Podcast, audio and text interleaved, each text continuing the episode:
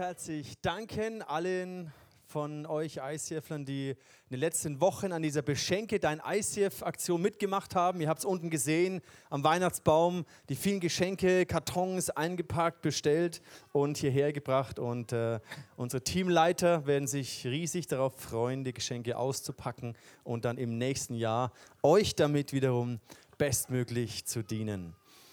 Wir feiern heute Weihnachten uns allen ist klar, dass es darum geht, den Geburtstag von Jesus zu feiern. Das ist ja mal, sage ich mal, ein No-Brainer. Ne? ICF, äh, ICF sage ich schon, Weihnachten, Geburtstag, Jesus, alles klar. Was aber interessant ist, dass wir ja eigentlich nur einen Geburtstag feiern von einer Person, die noch lebt.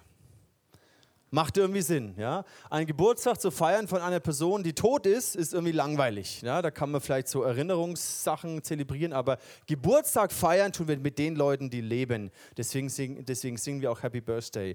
Und dass wir seit 2000 Jahren die Menschheitsgeschichte, oder sagen wir ein großer Teil der Menschheitsgeschichte, Weihnachten feiert, den Geburtstag von Jesus feiert, ist auch ein Statement, ein Zeichen, dass er lebt, dass er gekommen ist auf diese Welt, dass er gestorben ist am Kreuz und dass er auferstanden ist. Und das ist die Botschaft von Weihnachten. Er ist auferstanden. Er ist nicht nur als Kind gekommen, sondern er ist auch für uns am Kreuz gestorben und er ist auferstanden. Und er lebt heute noch. Und wir können eine persönliche Freundschaft und Beziehung zu ihm haben. Deswegen feiern wir Weihnachten. Wenn wir Geburtstag feiern, ist ja auch vollkommen klar, eine Sache darf nicht fehlen und das sind die Geschenke.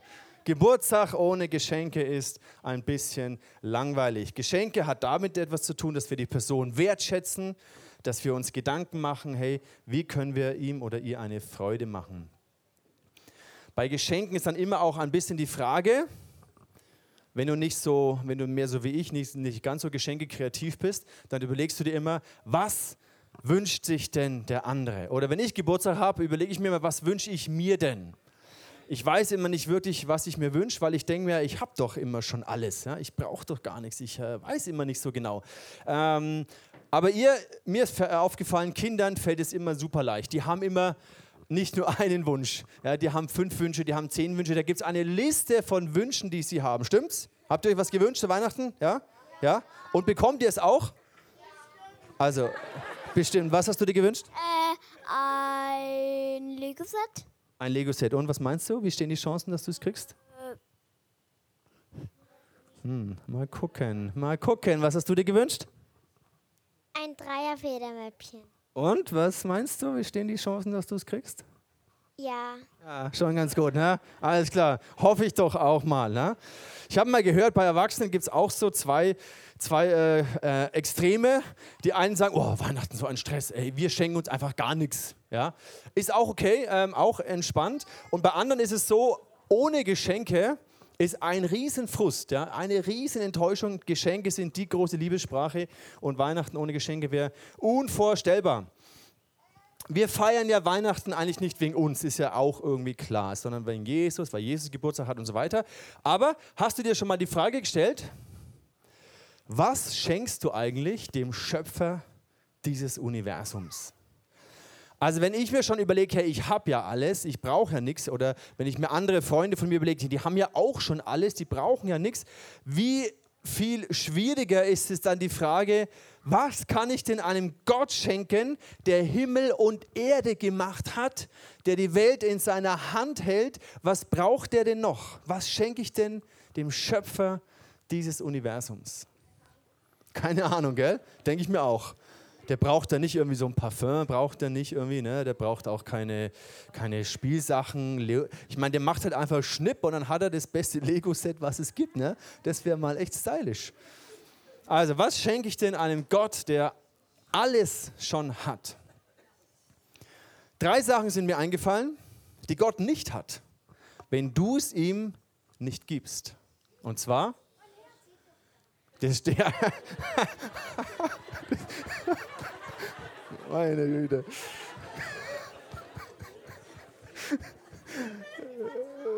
Sehr schön. Also, jetzt dürfen es die Erwachsenen auch sehen, ja. Liebe, Vertrauen und deinen Respekt und deine Ehre. Das sind absolut drei Dinge, die Gott nicht hat, obwohl er der Schöpfer des Universums ist. Er hat sie nicht, wenn du es ihm nicht gibst. Deine Liebe, dein Vertrauen und dein Respekt. Liebe bedeutet, du bist mir der Wichtigste überhaupt.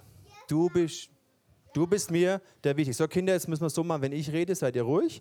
Wenn ich euch frage, dürft ihr was sagen. Alles klar? Nein, wenn ich was sage, wenn ich dich was frage, darfst du sagen, ansonsten bist du ruhig, okay? Sehr schön. Also, Liebe, Vertrauen und deinen Respekt und deine Ehre. Liebe bedeutet, Gott, du bist, du hast mein Herz, du hast alles, meine Gedanken, meine, meine, mein Leben dreht sich um dich. Das ist so bei einer Person, die man liebt, dann dreht sich dein Leben um diese Person. Warum? Weil sie dir am wichtigsten ist. Dein Vertrauen, du sagst, Gott, ich brauche dich, ich gebe mein Leben in deine Hand. Ich weiß, du weißt es besser, du hast alles im Griff. Ich vertraue dir mein Leben, ich vertraue dir meine Zukunft an. Und unser Respekt, unsere Ehre ist auch etwas, was wir freiwillig geben können. Gott hat es nicht, wenn wir es ihm nicht geben. Aber hast du dir schon mal überlegt, wie das geht? Wie kann man denn einen Gott beschenken. Du kannst es ja nicht irgendwie einpacken irgendwie und eine Schleife drum machen und einen Weihnachtsbaum legen oder irgendwie einen Himmel hochschmeißen und vielleicht fängt es ein Engel auf, der es dann hochträgt. Wie können wir Gott beschenken? Ich glaube, wir können Gott beschenken, indem wir ihm etwas sehr Kostbares geben, was wir haben, nämlich unsere Zeit. Zeit ist ein wertvolles Gut. Und die Person, die du liebst, mit der verbringst du Zeit und es fällt dir sogar leicht. Du verbringst gerne Zeit. Und ich möchte dich ermutigen, schenke Gott in diesen nächsten Tagen besonders deine Aufmerksamkeit. Bei all dem Trubel, bei all dem, oh, jetzt muss ich mal entspannen und endlich Ferien oder Urlaub oder wie auch immer, schenk Gott Qualitätszeit mit dir. Dadurch kannst du ihm zum Ausdruck bringen, dass er dir wichtig ist und dass du ihn liebst. Gott liebt es auch, wenn wir unsere Gebete, unsere Anbetung ihm bringen. Deswegen singen wir hier. Wir drücken ihm das aus, dass wir ihm vertrauen.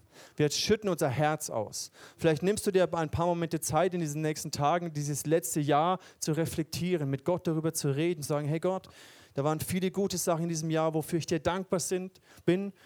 Da waren schwierige, herausfordernde Situationen in diesem Jahr, wofür ich dir auch dankbar bin. Weil ich dir vertraue, weil ich weiß, du hast es im Griff. Mein Leben liegt in deiner Hand.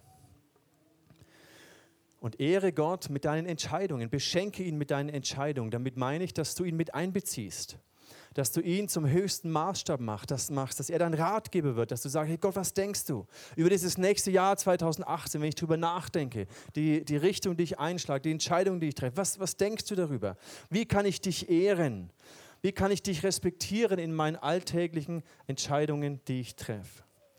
Drei Möglichkeiten, wie du Gott beschenken kannst, wie du sein Herz berühren und erfreuen kannst. An Weihnachten ist immer auch dieses große, manchmal ein bisschen komisch sich anhörende Wort ein Fest nicht nur der Geschenke, sondern auch ein Fest der Besinnung. Besinnung. Viele Menschen wünschen sich besinnliche Weihnachten, frohe Weihnachten und man impliziert damit, dass man ein bisschen zur Ruhe kommt und sich Gedanken macht dass man zur Besinnung kommt. Aber die entscheidende Frage ist denn ja, worauf soll ich mich denn besinnen? Ja, Besinnung worauf? Einfach nur besinnen um der Besinnens willen. Ja, das machen viele Menschen, die wollen sich zwar besinnen, wollen zwar zur Ruhe kommen, aber wissen überhaupt nicht, worauf sie sich besinnen, worüber sie nachdenken sollen. Und der Grund, warum wir Weihnachten feiern, der gerät heutzutage sehr, sehr schnell aus dem Blickfeld, weil man so beschäftigt ist, ja, man denkt, warum wir Weihnachten feiern. Diese ganz zentrale Botschaft von Weihnachten, wenn wir die ausblenden, wenn wir die aus dem Blickfeld verlieren, dann haben wir ein Lichterfest ja, oder ein Geschenkefest oder ein Neujahrsfest. Und das ist zwar vielleicht ganz nett, aber es verliert die kraftvolle, lebensveränderte Botschaft von Weihnachten.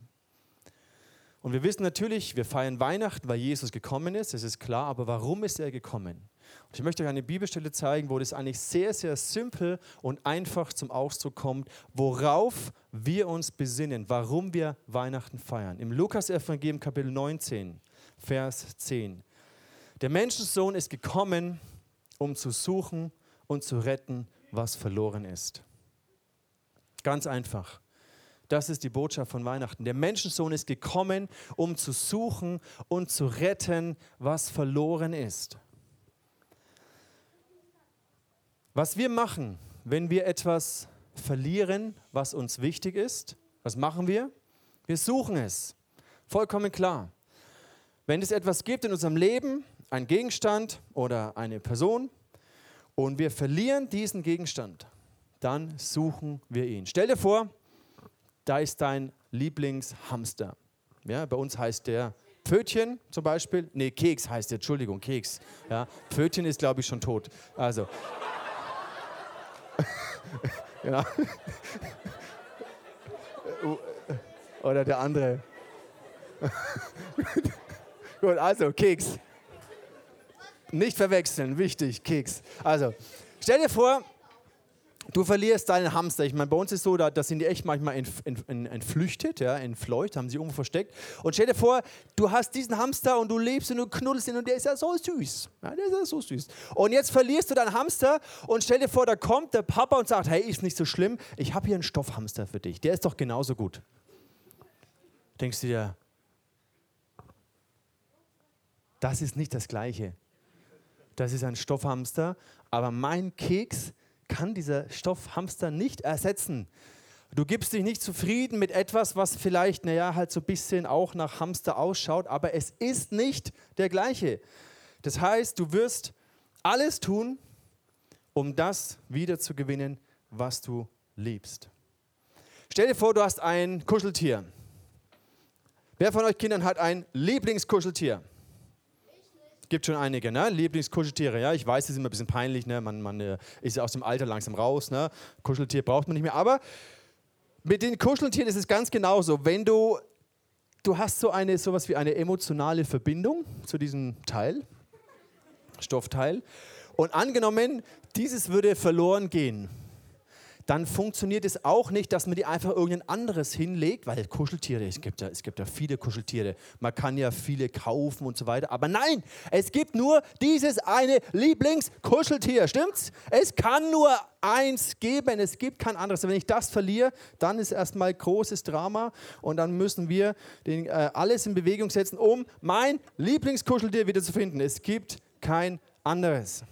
Das ist mal der Grund warum wir das suchen, was verloren ist. Jetzt stell dir vor, du hast eine Person, die dir sehr, sehr wichtig ist und du verlierst diese Person. Dann kann man die auch nicht einfach ersetzen. Ja? Warum? Weil uns wird dadurch klar, was hat denn Gott verloren? Das ist die Frage.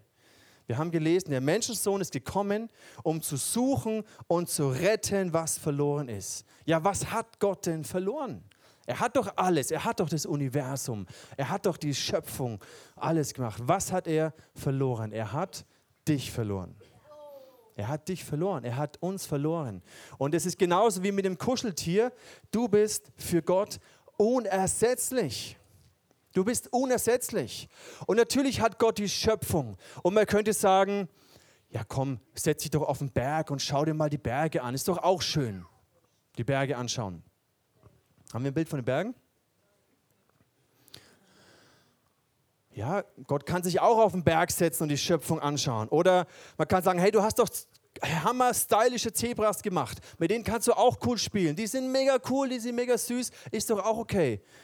Oder man kann sagen, hey Gott, die Elefanten, ja, die Elefanten, die sind so abgefahren mit ihren Waschelohren, ja, die sind so lustig. Komm, damit kannst du auch Spaß haben. Oder die kleinen süßen Tigerbabys, ja, die sind auch so goldig. Mit denen kann man rumspielen, die sind so herzig und alles wunderbar. Oder die fetten Killerwale, mit denen zu schwimmen, abgefahren, was Gott alles machen kann. Oder mit den Delfinen schwimmen, ja, was die kleinen Kinder oft mal machen wollen. Oder einfach nur am Strand liegen und die Schöpfung genießen. Ich meine, Gott hätte so viele Möglichkeiten, die Schöpfung zu genießen. Aber nein, nichts ist vergleichbar mit dir. Du bist unersetzlich. Und der Menschensohn ist gekommen, um zu suchen und zu retten, was verloren ist. Und es sind wir. Wir sind durch unsere eigenen Entscheidungen, haben wir uns abgewandt von Gott, wollten unseren eigenen Weg gehen. Die Bibel sagt, wir waren wie Schafe, die in die Irre gegangen sind, jeder auf seinem eigenen Weg. Aber Jesus, durch ihn können wir zurückkommen Du bist unersetzlich. Und nichts, was diese Herrlichkeit und Faszination der Schöpfung darstellt, nichts, all diese herrlichen, krassen Viecher und Tiere und alles, was es gibt, nichts von dem die, ist, ist vergleichbar mit dir. Nichts von dem war Gott so wichtig wie du. Und der Menschensohn ist gekommen, um zu suchen und zu retten, was verloren ist. Deswegen freut sich Gott so, deswegen berührt es sein Herz, wenn wir ihm unsere Liebe schenken. Wenn wir ihm unsere Wertschätzung, unseren Respekt, unsere Ehre zum Ausdruck bringen.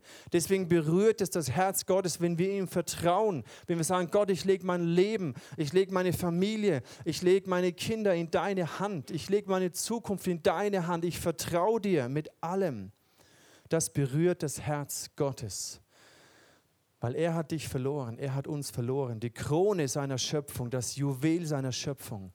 Und Jesus ist gekommen, um zu suchen und zu retten, was verloren ist. Nicht nur Gott hat etwas verloren, sondern wir haben auch etwas verloren.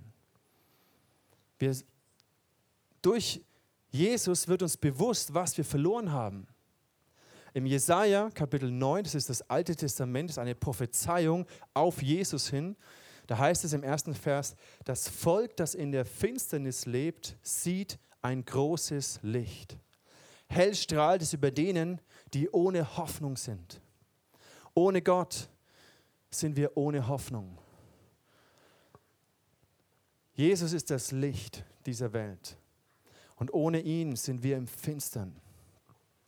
Nicht äußerlich, aber innerlich, in unserer Seele, ist es finster, in unserem Herzen ist es finster, in unserer Welt ist es finster ohne Gott. Und all die Konsequenzen dieser inneren und äußeren Finsternis sehen wir, wenn wir die Nachrichten schauen, wenn wir Leid, wenn wir Chaos, wenn wir Krieg, wenn wir Terror beobachten. Das ist Finsternis, die sich breit gemacht hat über diesen Planeten. Warum? Weil es in unseren Herzen finster geworden ist, ohne Gott. Da haben wir die Richtung verloren, die Orientierung. Im Dunkeln tappen wir umher und wissen nicht wirklich, wo es lang geht, wissen nicht den nächsten Schritt, den wir gehen sollen, wissen nicht, wie wir Frieden und Gerechtigkeit aufrichten könnten. Ohne Gott ist es finster in unseren Herzen und wir irren umher in unserem Leben. Wir haben das Licht Gottes verloren, wir haben die Richtung verloren. Wir haben den Schutz Gottes verloren. Ohne Gott sind wir auf uns alleine gestellt, müssen gucken, wie wir für uns kämpfen, wie wir zurechtkommen, wie wir für unsere eigenen Bedürfnisse sorgen. Ohne Gott haben wir diesen Schutz und diese Versorgung verloren. Ohne Gott haben wir das Potenzial verloren, was unser Leben so einzigartig und bedeutungsvoll macht. Ohne Gott ist unser Leben nichtig, ist unser Leben sinnlos. Es ist finster ohne ihn in unserem Leben und in unserer Welt. Wir haben letztendlich unsere Heimat verloren. Stell dir vor, du wüsstest nicht mehr, wo dein Zuhause ist, wo du hingehörst, wo Familie ist. Ohne Gott haben wir unsere geistliche Heimat verloren. Und Jesus ist gekommen, um das zu retten und das zu suchen, was verloren ist. Weiter im Vers 5 heißt es dann, denn uns ist ein Kind geboren, ein Sohn ist uns geschenkt. Er wird die Herrschaft übernehmen. Man nennt ihn wunderbaren Ratgeber, starker Gott, ewiger Vater, Friedefürst. Das ist das, was wir zurückgewinnen wenn Jesus uns findet. Er ist gekommen, um zu suchen und zu retten, was verloren ist. Wir finden in Jesus wieder diesen wunderbaren Ratgeber, diesen starken, mächtigen Gott, der an unserer Seite ist, der uns beschützt, der für uns da ist, der auch durch Leid und durch Krisen uns niemals verlässt und immer mit uns ist. Der ewige Vater, von dem wir alle Bestätigung, Annahme, Sicherheit, Wertschätzung bekommen, die wir brauchen. Kein Mensch kann uns das jemals geben. Kein Mensch kann uns jemals unseren Mangel auffüllen. Wir brauchen diesen Vater Gott, der uns mit dem sättigt, was unsere Seele braucht. Wir brauchen diesen Friedenfürst, der unser Herzen zur Ruhe bringt, all die Sorgen dieser Welt, all die Konflikte in unserem Leben oder um uns herum. Wir brauchen diesen Friedefürst. Wir haben ihn verloren. Ohne Gott ist es finster in unserem Leben. Aber er ist der wunderbare Ratgeber, der ewige Vater, der starke Gott, der Friedefürst. Im Vers 6 heißt es weiter, er wird seine Herrschaft weit ausdehnen und dauerhaft Frieden bringen. Auf dem Thron Davids wird er regieren und sein Reich auf Recht und Gerechtigkeit gründen, jetzt und für alle Zeit. In Jesus findet Gott unser Herz wieder. Und wir haben durch Jesus die Möglichkeit, wieder in diese Beziehung mit Gott hineinzukommen. Dass Weihnachten für uns nicht nur ein Lichterfest ist oder ein Geschenkefest, sondern Weihnachten wieder Sinn macht. Jesus ist gekommen, um das Verlorene zu suchen und zu retten. Und wir dürfen darauf reagieren an Weihnachten sagen, Gott, ich danke dir dafür. Ich war verloren, ohne Hoffnung in meinem Leben. Ich war verloren, in meinem Leben war es finster, in meiner Ehe, in meiner Familie, in meiner, meinem Berufsleben war es finster ohne dich. Ich brauche dich. Die Bibel sagt uns, er ist das Licht dieser Welt. Er ist gekommen und sein Licht leuchtet über den Menschen, die ohne Hoffnung waren. Und er möchte auch an Weihnachten, so wie wir Kerzen oder Lichter anzünden an Weihnachten, er möchte in deinem Leben das Licht sein. Und wenn wir erfahren, dass Jesus mein Licht ist, dass er mich erleuchtet hat, dann können wir auch ein Licht sein in dieser Welt. Wie das aussehen kann, sehen wir in einem kurzen Clip.